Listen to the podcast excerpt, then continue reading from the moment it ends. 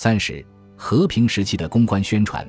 同盟国在战争期间进行的大规模舆论宣传活动，证明了社会工程的有效性。战后，这一套机制也为大公司所用。一九二零年代和一九三零年代，为大型综合公司担当顾问的很多著名公关专家，如爱德华·伯内斯、艾维、里、卡尔、拜奥尔等，他们在此之前都曾为 CPI 服务。他们把曾用于国家宣传的一套理论应用到市场上，这意味着神兵利器从此转移到了大公司手里。在一九二零年代，美国记者沃尔特·里普曼和美国公共关系顾问爱德华。伯内斯都发表了不少关于社会工程学效用的开创性著作，他们的这些作品横跨十年，讨论了很多关于大规模操纵技术使用的方式。对里普曼和伯内斯来说，民主理想是无法实现的，因为在理想的民主社会中，公民不仅要对公共事务有兴趣，还要有足够的了解。里普曼这样讽刺道：“要成为一名好公民。”你必须有百科全书般的知识和无限的时间，无论是美国总统还是政治学教授，都不可能具备这种全能公民的本领。事实上，世界变化太快，即使是对公共事务感兴趣的人，也无法掌握层出不穷的新知识。李普曼认为，民主党人所持的观点及众多无知的个人加在一起，就能形成指导公共事务的力量。是不可能的，在现代民主国家，公共事务实际上是由政治家、官僚和其他有影响力的人管理的，普通民众的政治参与度极为有限，顶多是一些选举和投票活动。在李普曼的论点里，我们也发现了对群众力量的魔化。他认为，要是让民众的舆论行使权力，就会带来灾难或暴政，因为民众的观点不够理智，也缺乏判断力。因此，我们必须让民众待在他们该在的位置上，一方面使其能够行使应有的权利，更重要的是不要让他们肆意妄为。这两位美国学者的理论和欧洲人群心理学者的观点有相似之处，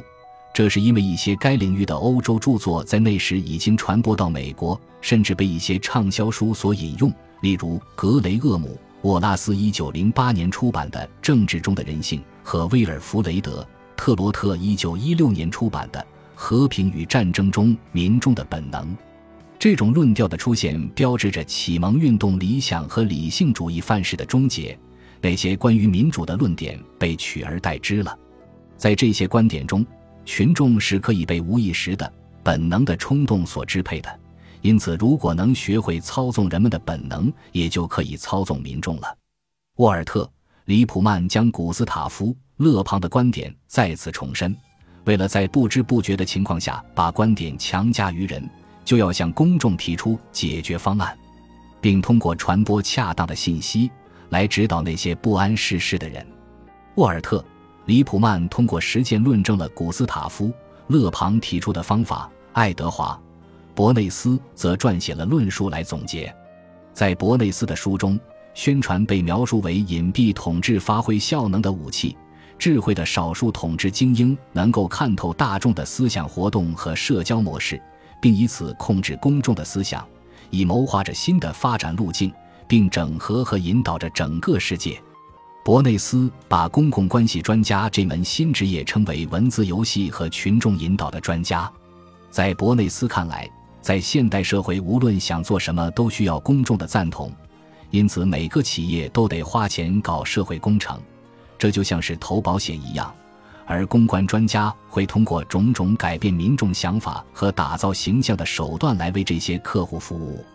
民众之所以可以被摆布，是因为人们在生活中随时会不知不觉地产生先入为主的想法，并寻求心理捷径。从理论上看，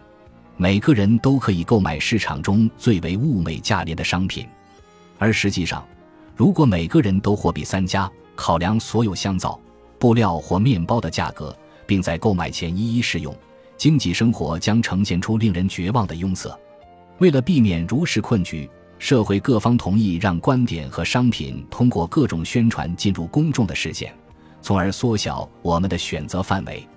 于是便有大量且持续的努力在试图捕获我们对于某种政策、商品或观点的偏好。随着1929年的经济崩溃和经济危机的爆发，人们对大公司的负面意见越来越多。富兰克林·德拉诺。罗斯福在一九三二年和一九三六年两次当选，这也表明选民支持他的干预政策。美国很多州都出台了法律来规范银行市场和保护工人，禁止雇佣童工，设立最低工资，限制工作时间，捍卫工会权利。在这些措施下，一个由各大工业公司组成的全国制造商协会成立了。该协会强烈反对工会和社会主义思想。意图发起活动来赢回公众舆论，试图向美国人民推销美国生活方式。在 NAM 发起的宣传中，政府干预主义和工会主义就是暴政。NAM 希望在公众心目中将企业自由与言论自由、新闻自由和宗教自由联系起来，他们都是民主的一部分。他们试图告诉大众，伟大的工业家才是国家的真正领袖。因为是他们为美国人民提供了高水平的生活条件，NAM 所做的并不是简单的宣扬自由放任、呼吁回归自由主义，而是用另一种方式来对抗新政，那就是强调工业的进步和公共利益的重要性。于是，NAM 在各种领域投入巨资搞宣传，无论是在广播、青少年漫画、公司杂志，还是在大型品牌活动上，都有各大公司的宣传。他们还招募了不少四分钟志愿者，并在新闻媒体中广为发布有利于行业的讯息。NAM 的宣传原则是简单，避免使用复杂的展现方式和负面的表达，还要强调人民的利益。在他们的广告里，工业被吹捧为进步和幸福的源泉，为美国家庭提供了丰富的机会和全世界最高的生活水平。NAM 直到战后还一直活跃着。一九四七年，该组织还斥资一亿美元发起品牌宣传活动，活动的大部分资金来源于通用电气、通用汽车、IBM、共和钢铁和宝洁公司的资助。在几年内，他们在媒体上发布了七百万条广告信息和二十五亿次广播信息。NAM 的努力自然也带来了显著的效果，例如，在一九四六年成功摧毁了联邦物价管理局的声誉，导致该机构解散。我们看到，二十世纪大型公司的联合在某种程度上验证了古斯塔夫·勒庞的理论。他们利用大众媒体的泛滥，把自己的策略输入民众的内心，并成功的在全民非自愿实验中确立了自己的地位。这一切都证明了，要将一个想法强加于人们的头脑中，并不一定要让人们理解和掌握它，而是只需要充分的重复信息。使其融入人们周遭的环境，便能实现扎根的目的。由于大公司拥有庞大的金融资本，可以将其转化为象征性资本，也就是斥资进行民众的意识形态建设。当然，我们在后文也会讲到，这种权利其实并不是无限度的。但无论如何，大公司展开的宣传所产生的效力毋庸置疑。